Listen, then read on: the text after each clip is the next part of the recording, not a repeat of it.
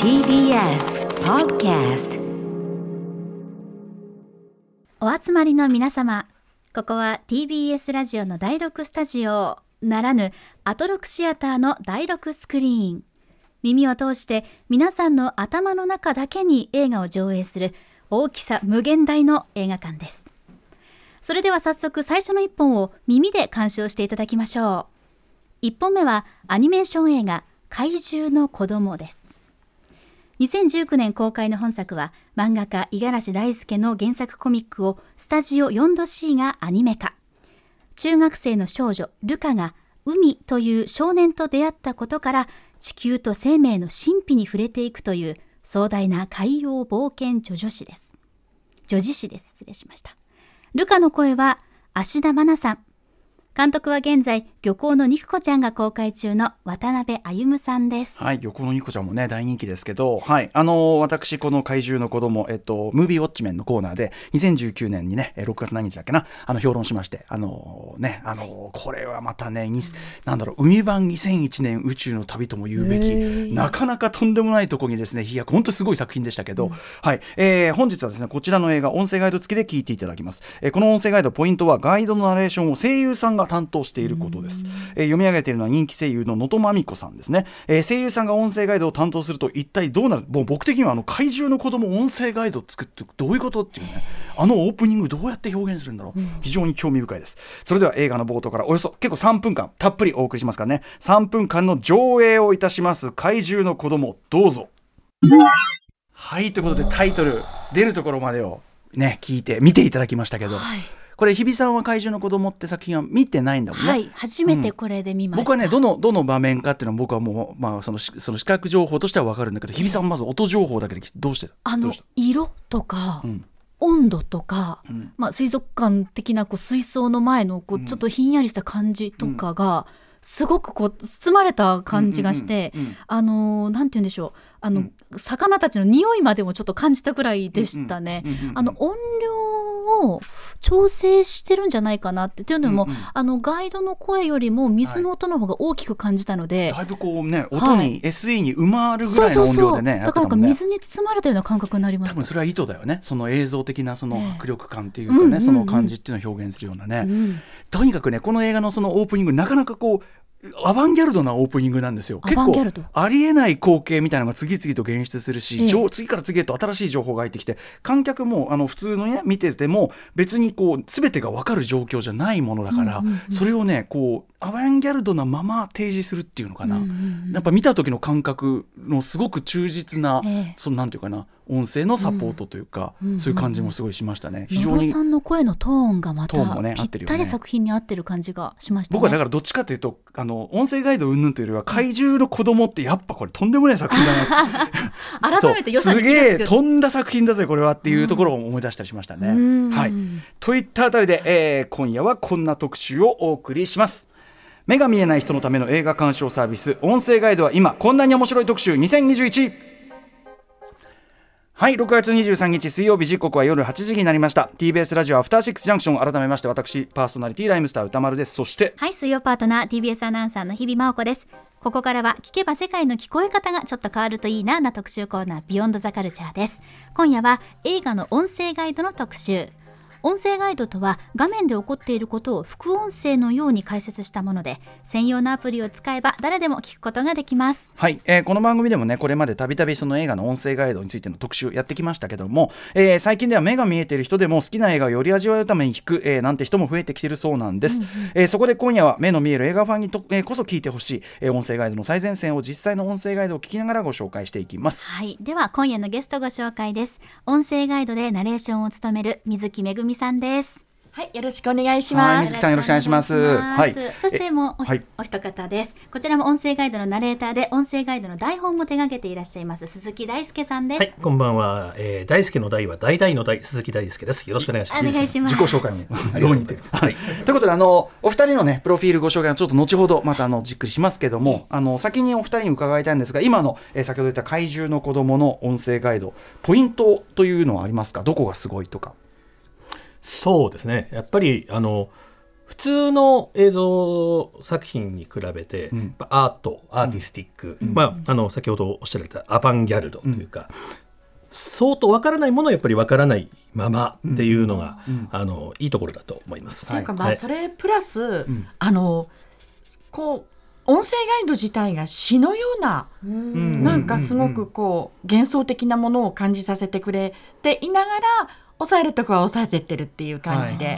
確かに。はい、うんうん、その視覚的に、まあ、例えばマンハッタンにマンハッタンにクジラが飛んでるってそもそもねななんだどどういうことなんだけど でもそのどどういうことかまあどういうことのまんまでその情報としては提示しつつでもその詩的な確かにアバンギャルドだけどそれは全体として何かこう音楽的なというか詩的な連なりにもなってるから、そういうことがちゃんと音声ガイドとして表現されてるってことですかね。そうですね。はい、はい。なるほど。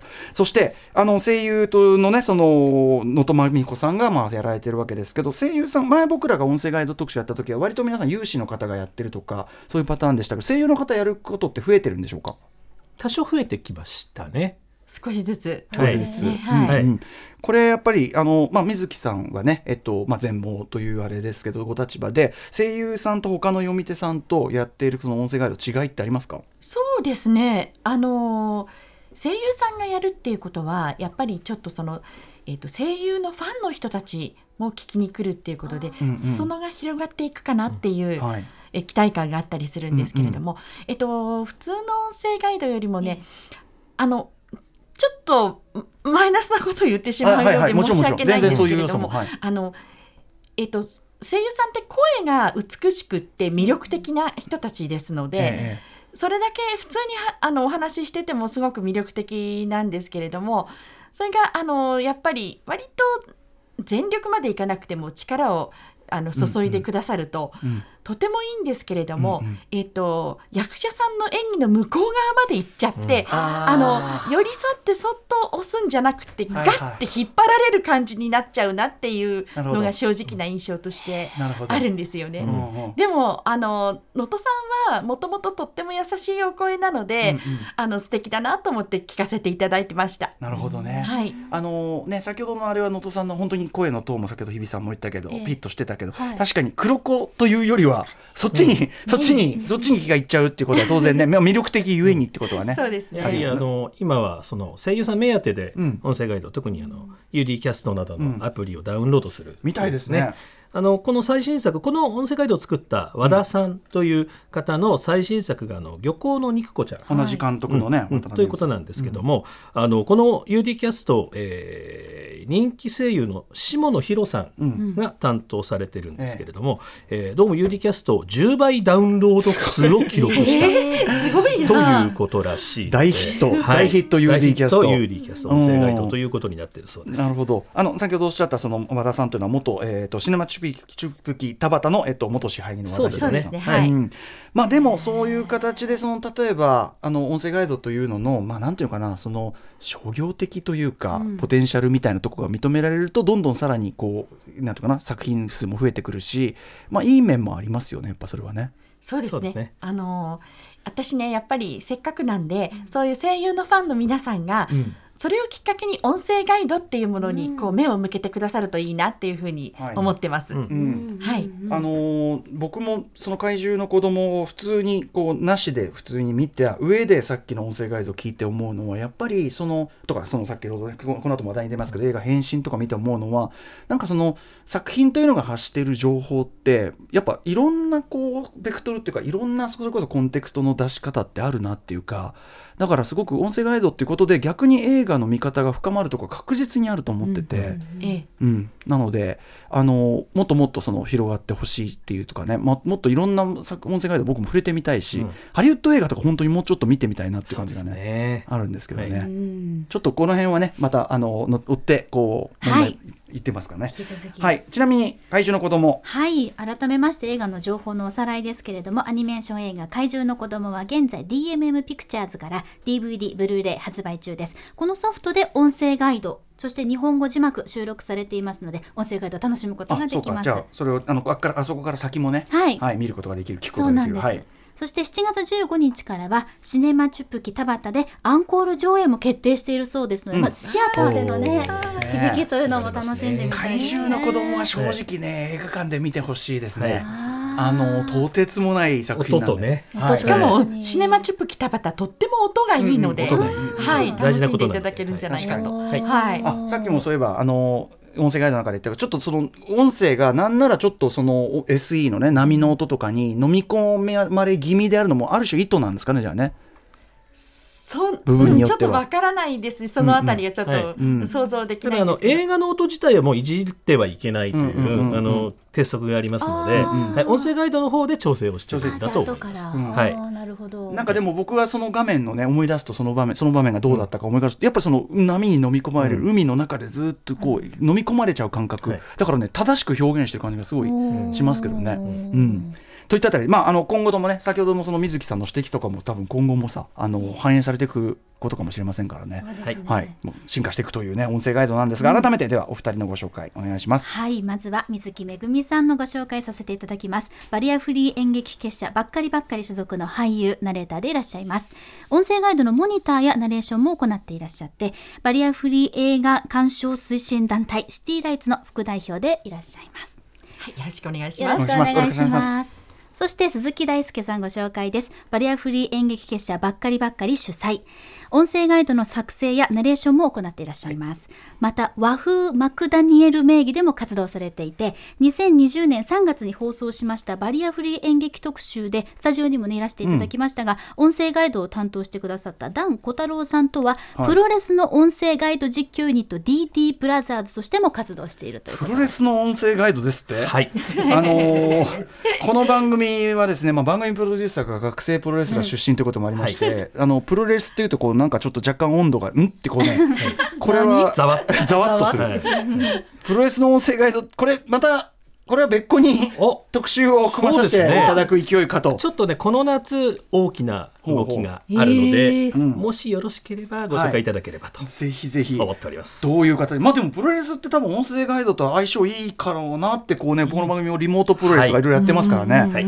はい、ということで、はい、その話は置気いといて。になるけど、ちょっと今日は我慢ですね。置いといて。はい。はい。えっ、と、あの水木さんに伺いたいんですけど、はい。あの、まあ、全盲というお立場で、その音声ガイドのモニターささなさってるそうですけど、具体的にモニター、どういうことをするお仕事ですか？えっと、音声ガイド原稿ができてあのある程度、まあ、一稿として出てきた時に、それをあの実際に当ててこう読んでもらって、えそれを聞きながら適切にこうちゃんと私にこう見えない立場のものに伝わってくるかどうか。はい。言葉の選び方とかあと間の取り方ですとか、うんそういうものがこう適切に表現されているかどうかっていうことを、うんえーまああのうん。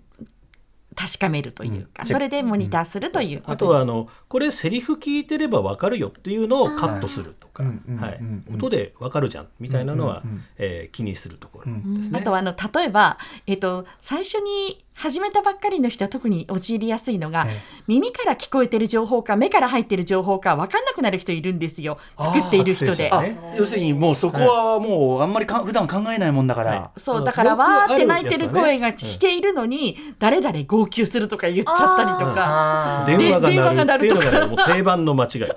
はそれは、えー、と解説してせっかく解説してくれてるけどそれは目からの情報じゃなくて耳からだから分かってるよみたいな。なるほどね。い、切り離しができてないっていう初心者の方がなるほどよねくある。いかにだから我々がそういうこう映画を見るって一口に言うけど、その体験っていうのはものすごく大雑把な、その見るっていう言葉で言っちゃってるけど、本当は音もある、はい何もあるっていうねね。まさにその編集の中で水木さんおっしゃってましたけどあそうそうそう。見るって言ってもこういろいろあるのに。いかによく考えてないか。だから我々の方がよく考えてなかったりするんですよ本当全然。ね鈍感なんですね、本当にな。以前あと音声ガイドその特集前やった時も、はい。やっぱその素人音声ガイドトライした時にやってしまう、なんていうかなあの例えば必要な情報を伝えないとかちゃんと位置関係を言えとか、はい。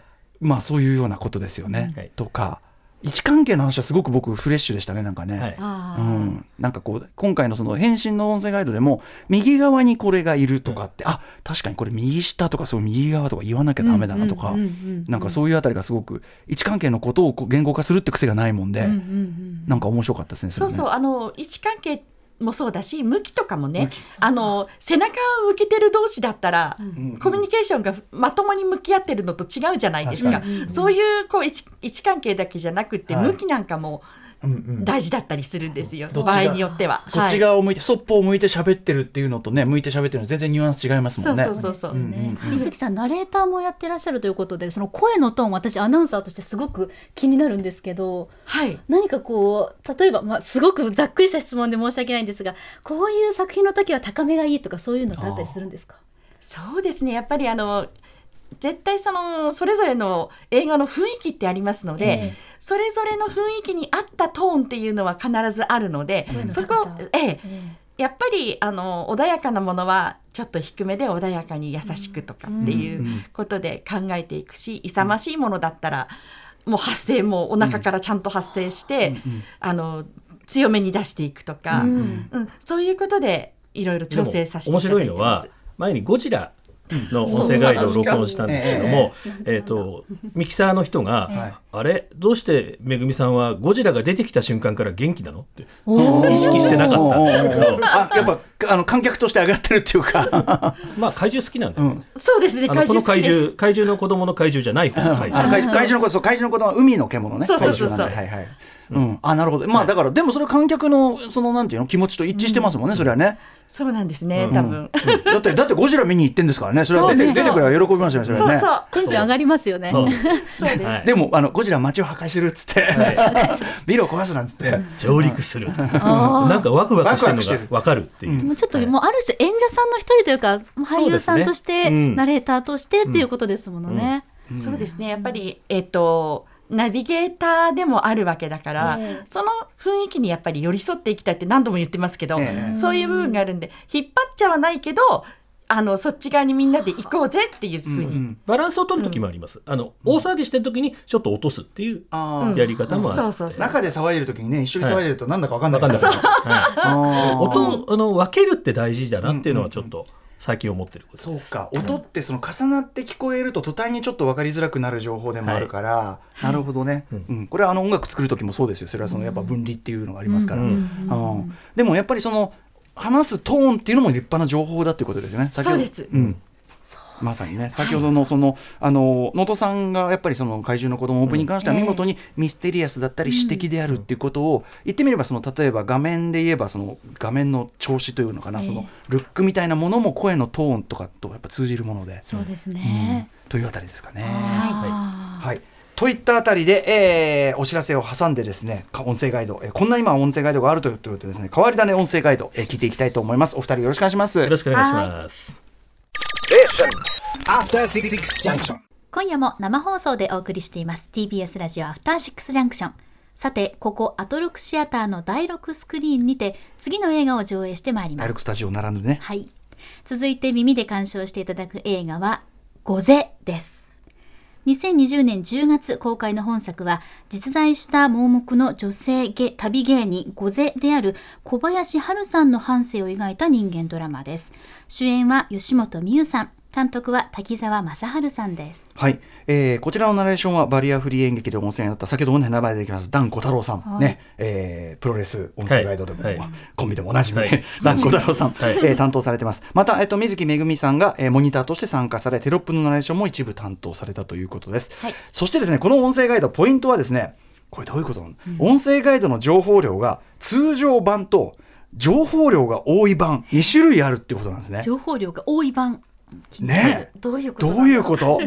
それではこの2種類のだから同じ映画なのになんだろうね読み取り量なのか、違うものが見えてくるのか分かんないけど、はい、2種類の映画音声ガイドを聞き比べていきましょう、えー映画の始まりからおよそ1分間の音声ガイド。まずは「ゴゼ」通常版です。どうぞはい、ということでまずは「ゴゼ」通常版の音声ガイドを聞いていただきました、ちょっとこの中のねこのいろいろについてはまた後ほどちょっとあのほら忘れないうちに。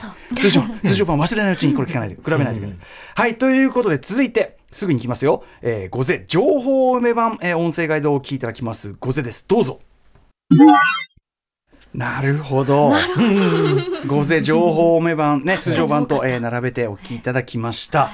ということで、まあ、だから、言っちゃえば情報目版は、その、普通の元々に入っている、その説明、ナレーションに、さらに、そのカット上、カットが変わっていくに従って何が、まあ、映されてるかと、中の割とその専門的な、こう、なんていうかな、専門情景と用語というか、説明ですねはざぎ用語解説ね、用語解説。はざぎ通りがみたいな。だから言っちゃえばその普通劇中のナレーションと並行してもう一個はい。それがあってでもそのまナレーションの主語と述語は邪魔しない間にあき入ってるんじゃないかなっていうのは思いました。だからナレーションのあのまあ本筋というか、うん。うん一番ミニマムな情報は伝わるんだけどもそれまでの就職であったりより細かな描写のところに、その音声ガイド的なナレーションがこう、ガーッと入ってきてるっていう印象を受けました、ね。ちゃんとやっぱりその本当に大事なところは邪魔しないようになってるだっってことたんじゃないかなっていう印象を受けまいした。やーでもね。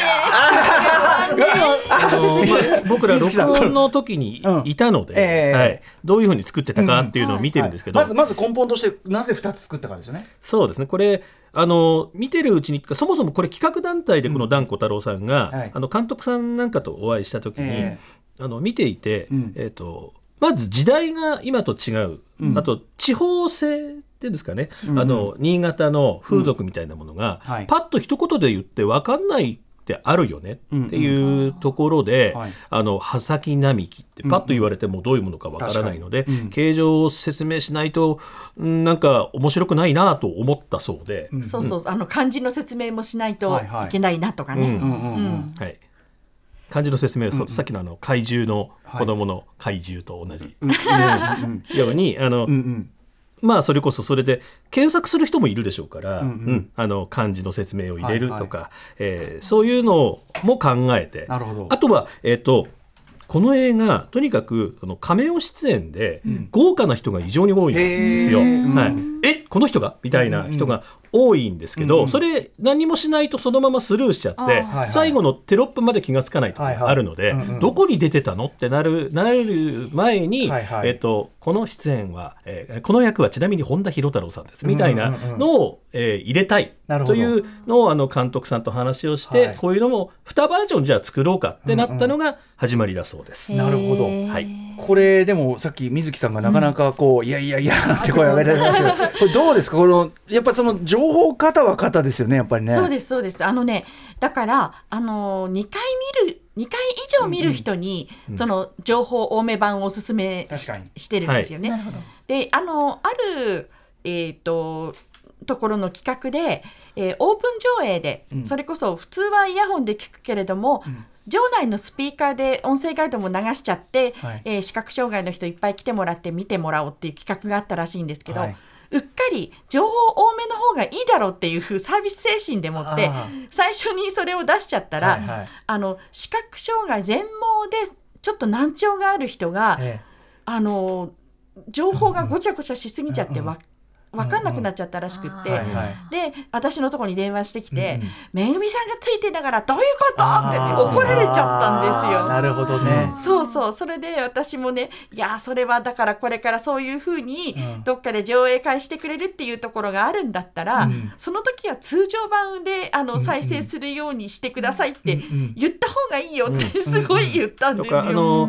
アプリであのダウンロードする時も、はい。1回目はなるべく通常版でお聞きくださいみたいなのを、う入れるようにしま通した。常ですもん僕もやっぱりその今順番で通常聞いてから情報多めだからよかったなって思いましたね。うですね。1回目にあれを聞いたら正直アップアップだった気がする。はいはい、あのアップアップ。あの僕なんか僕の中ではあのいわゆるビデオコメンタリーってあるじゃないですか、はいはい DVD の。あれを視覚障害者のために一個作ってみた、うんうん。みたいな位置づけだと思えば。音声解説ね、うん。ありますもんね、うんはい。もう要するにその劇中のいろんなことははい。ちょっと聞こえなくてもいいや状態に近いというか、そ2度目とか3度目だったらセリフそろそろ覚えてるかしらっていう、うん。期待のもと、えーじゃあこっちも聞いてみましょうみたいな。そうね、はい。通常版をまず聞いていただいて、じゃないとそれはもうナレーションの奈良岡さんにも申し訳ないってもんですよ。奈良岡さんですからね。がっつり奈良岡さんですからね。そうですよ。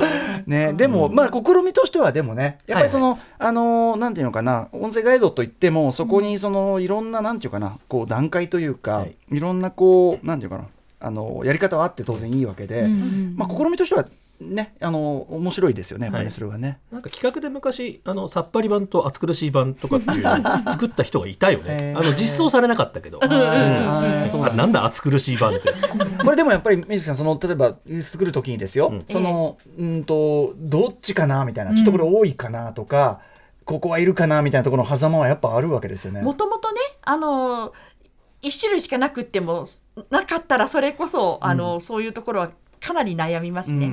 であの一口に見えないって言っても見えなくなった時期。私なんかはもう本当に最初から見えないんですけど、でも色のがあ見えたっていう記憶はちょっとあったりするし、人によってはもう50ぐらいになって60ぐらいになってから見えなくなるっていう人もいるし、うんうん、そうすると見えたものの経験とかも違ってくるし、うんね、あと音だけで想像することが逆にあの先天性で見えない人の方が想像力はあったりとかあの経験でそういうところを補っていける中途失明の人とかっていうことで言うと。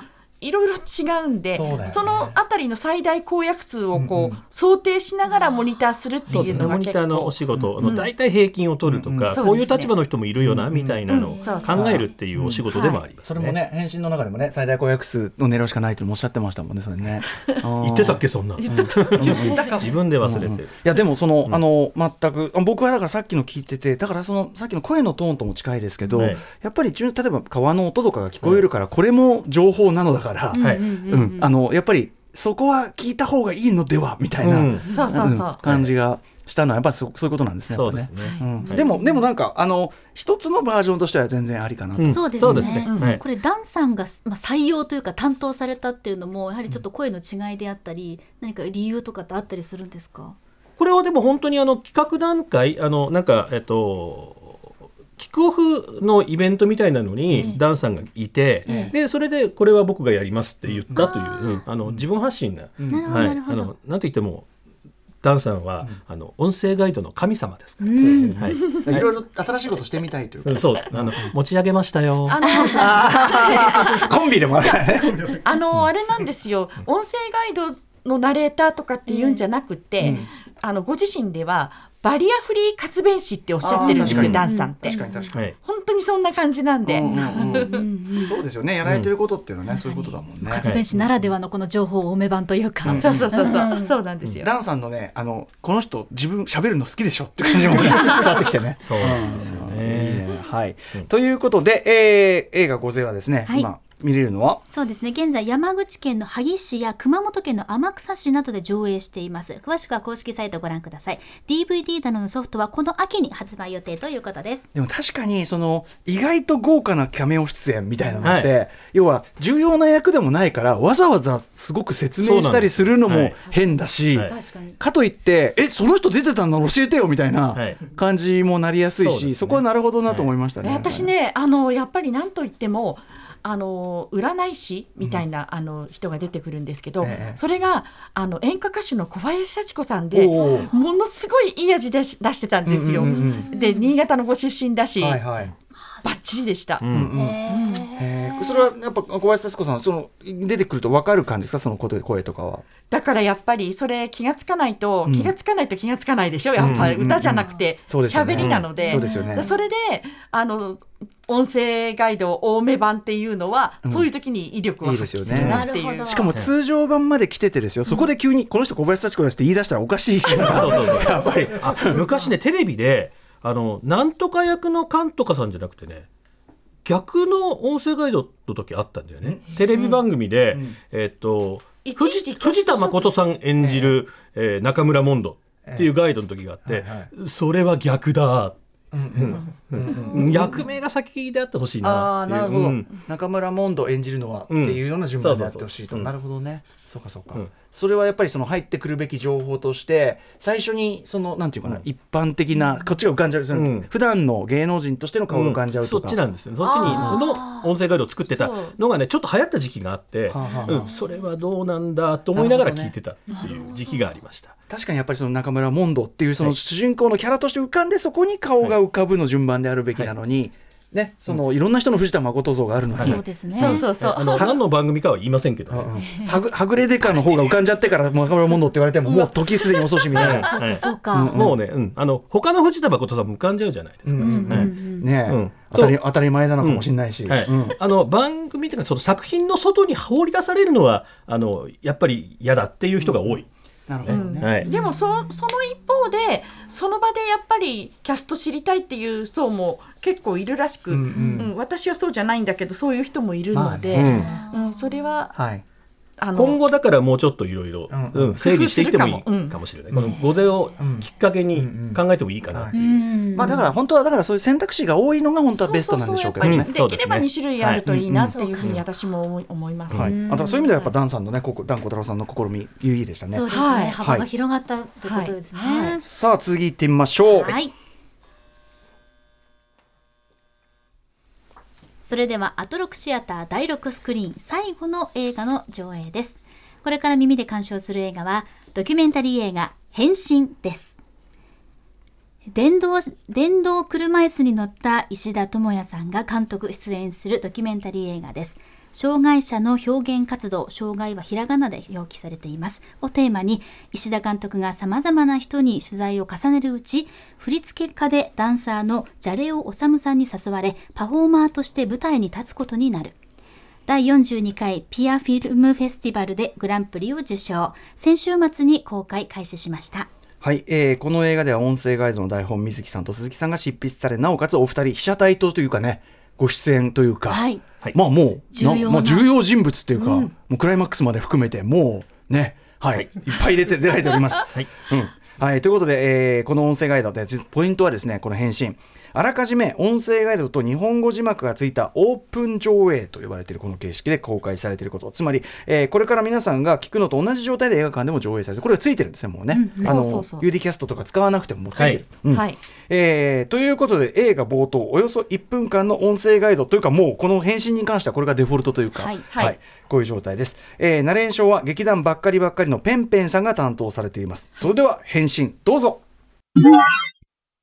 はいということで返信オープニング聞いていただきました。ということでえっ、とまあ非常にこうじなんていうかな挑戦的なというか先進的なのかもしれないけど、えー音声ガイドと日本語字幕がもうすでに最初からついた状態でだからつまりその、えー、と視覚障害の方も聴覚障害の方もいろんな方が、まあ、あの同時に楽しめる状態がデフォルトとしてこうね公開されてる。そうそうそう、あのえっとイヤホンであの耳に入れて聞くんじゃなくて、うん。その会場内の普通のスピーカーから同時に音声ガイドナレーションも聞こえてくるっていう、うんもうなんか普段は、えー音声ガイドってなんだろうって思いうふうに思いもしないぐらいの、えーと健常者の人がうん。直接音声ガイドに触れるっていんうん。う体験ができるという、うんうん。そういう上映形式になってます。はい。改めてですけど、まあ、これなぜこういう試みをしたのかという意図の部分は。えっとですね、これ僕らは、初めその、えっと、監督がそうやろうって言った時に、うん。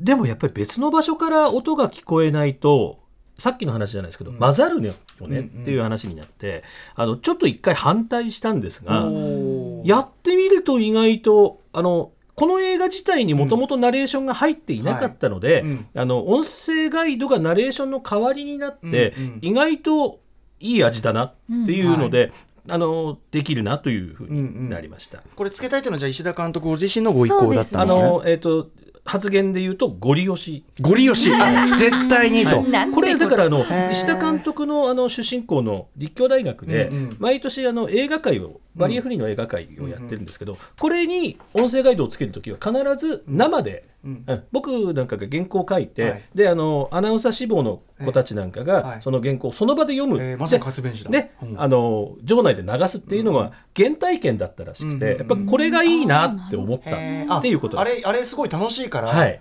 そういうことらしい。いいんですよって確信があったんですね、そうそうそうそうなんです。へはい。ーなるほど、はい。であのおっしゃった通りその作品自体がドキュメンタリーであの元はだからあれ全部抜くとフレデリック・ワイズマンとか相田和弘さんの作品みたいな、あの何の説明もない、要するに観客がすごくこう読み能動的に読み取っていかなきゃいけないタイプのものでそれはそれででもでも多分結構アバンギャルドな印象がちょっと高まったと思うね、ちょっと難しいっていうか、だからまあコミットはしやすくなりましたし普通にの意味でも、しかもねうちの劇団のお芝居のシーンがあるんですけども、うんうんあの僕ね出とちった役者がいて、ええ、デトチ、うん。もう要するに最初に出とち間違にしやがった役者が最初に間違っちゃった。うん。うん。いたのでそこに音声ガイド詰め込んだんだね。と、はい。音声ガイド聞いてる人だけでもごまかせるかなと思ったら 運よくオープン上映になったのでその役者があの恥をかかずに済んだ。言っちゃったけどね今ね。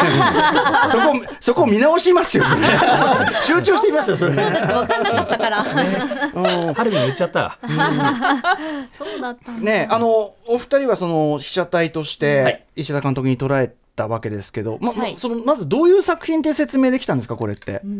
そ元はれがね。卒業制作で、うん。あの立教のねで来たんですけどもそれで私があのまあお芝居やってるっていうことで,、うん。で何度かこう舞台見に来てくれてるうちにあのそういう。ね題材になってくれないかっていうことではい。言われたんですけど、私にインタビューしに来たついでにね。うん、あのあの劇中あの作中にもありますけども、ところでこの映画今後どうやって撮っていったらいいでしょうか？アドバイスをって言われて「えーノープランだ」最初本当話を聞きたいぐらいの話だったんですよね、うんそしたら、う。んその後なんか僕らがあのその撮影に関わってない時期にどんどん変質していったらしく、はいはい。えーところでダンスがってダンス？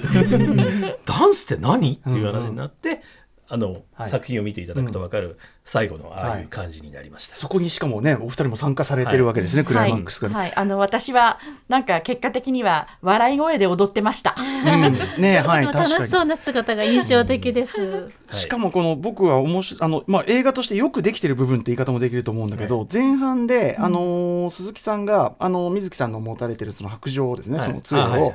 これは眼球のようなものだうんうんから、そのなかなかその眼球持たないでしょっつって、はい勝手に持たないよねっていうようなことを言うじゃないですか、はい。それがちゃんとクライマックスの伏線になってるっていうかあのーゆえにあっっていう感じが、はいはい、でもそあれはね、うん。だから僕らはそのえっ、とというよりもジャレオさんが僕らのシーンをまず見てないで、うんうん。ですあの行動に及んだので、うんうん本当だ、うん、あのうー後で見て、わつこっちだから僕らもどこを使われるか分かってなかったので、ええそうですよね。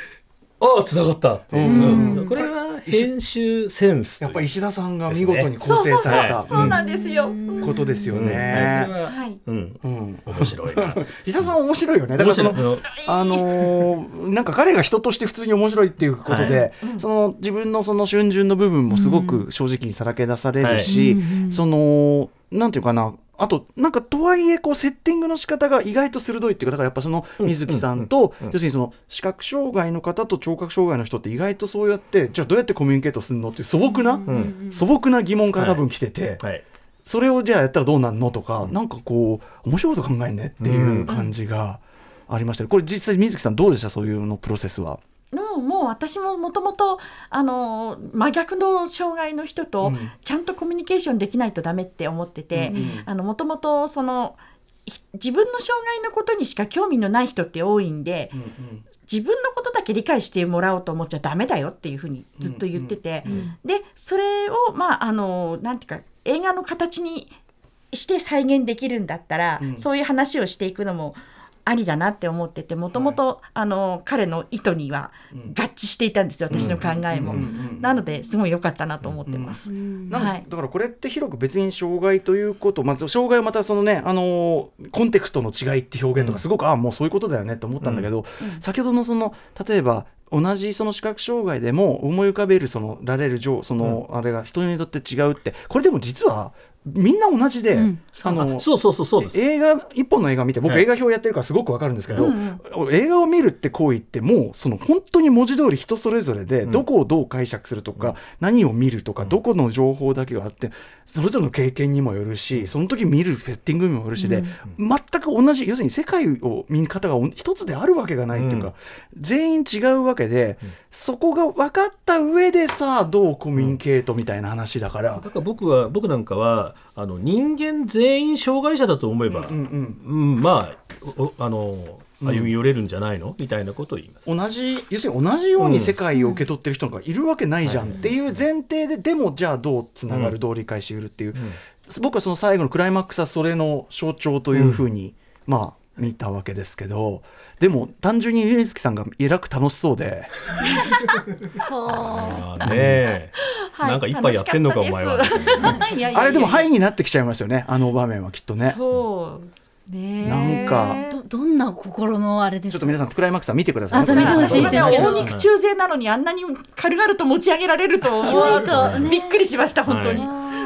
楽しかった。ねでも日比さんも本当に深く感銘を受けたという返信。そうですね、あとあのペンペンさんの,、はい。あの音声ガイドの入れ方というか確かに。あのそれこそその非常になんて言うんでしょう情報をメインにして淡々とお読みになるポイントもあれば最後の特にシーンはシーンに寄り添った感じで、そうしっとりしてましたでしょ、しっとりよりこうエモーショナルにと言いますか、うんはい。そのなんかこう差し引きというか、色のその付け方というのがナレーションもあのやっていますアナウンサーとしてすごくあの勉強になりました。ねご覧になっていかがといかがですねか。、あのそこれもやっぱり、あのやはり僕らがあの台本書いてるので、ええ。収録にいたんですけども、ええ。あのやっぱりあの僕らよりも気を使ってくれたよね、読む率先して。そうそうそう、ええちなみにさっきの声を変えるとかいういうことで言うと,、ええ。っと僕らは出ているので、ええ。僕らが音声ガイドのナレーションはせずに、はいはい。ペンペンさんにやってもらったなるほどねってそういうのもある僕らが出てるのに、ん音声ガイドのナレーションも誰、この二人のどちらかがやったら、うん。混ざっちゃうのでなるほど、はいそうですよね。で違う人がいいやなって思いました。うん。はいはい。ということで、えー今ね、返信は現在公開中ですね。はい。はいシネマチュク北バカ、ただバタとか、俺入れた試しがねえや。シ ネマチュク北ババタ。タうん。はい。ポレポレ東中野などで公開中と。はい。で、そしてこれポイントはシネマチュク北バタは、はい、座席のイヤホンで音声ガイドを聞く仕様となっていますのでつまりイヤホンを外して音声ガイドなしというス面タイルでも白いよ。見ることができる。よ。りによってシネマチュク北バタそうで、音声ガイドを聞かないチョイスをできると。そうそう日本で唯一チョイスができるのはシネマチック田畑だけです。これ面白い。だからこれこそがそのなんていうかな、はい。なんなんなんていうかその単もののコンテクストの違いの話なんだっていうのが際立つ話で、面白いっていう感じだよね。それこそ2度目は絶対このスタイルで見たいと思いました、さあといったあたりであっという間にお時間来てしまいました最後に改めて音声ガイド聞き方あのね散々来てもいろんなやり方ありますからお伝えしておきましょうはい映画館で音声ガイドを聞くにはスマートフォンやタブレットの UD キャスト、ハロームービーといった専用アプリとイヤホンを利用します。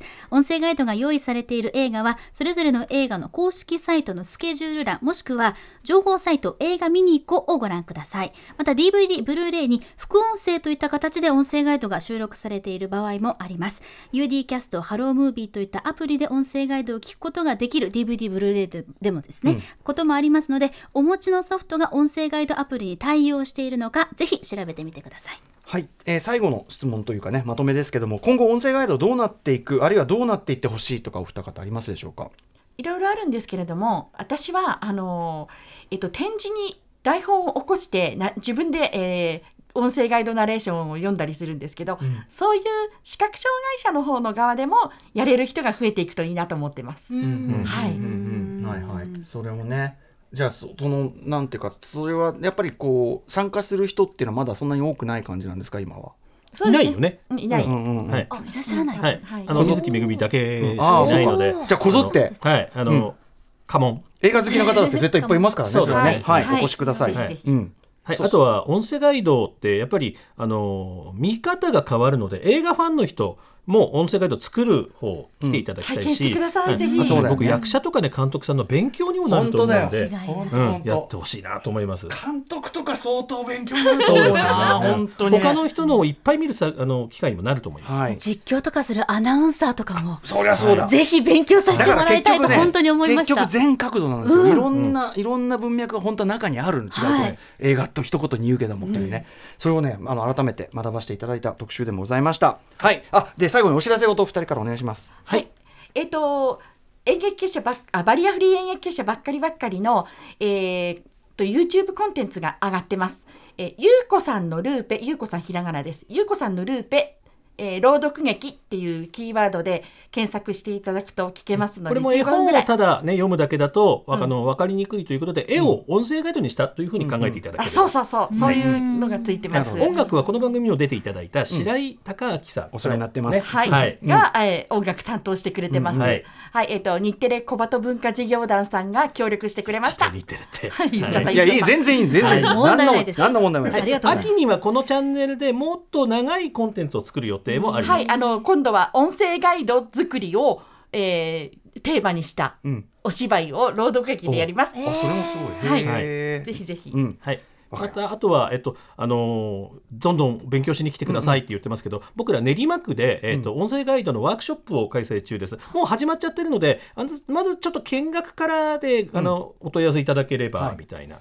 はい。これ聞いてちょっと興味ある方ははい。はい、よろしくお願いします。はい。ということで、えー、本日目が見えない人のための映画鑑賞サービス音声ガイドは今こんなに面白い特集2021をお送りしました水木めぐみさん、えー、鈴木大輔さんありがとうございましたありがとうございましたありがとうございましたありがとうございました。After Six Junction.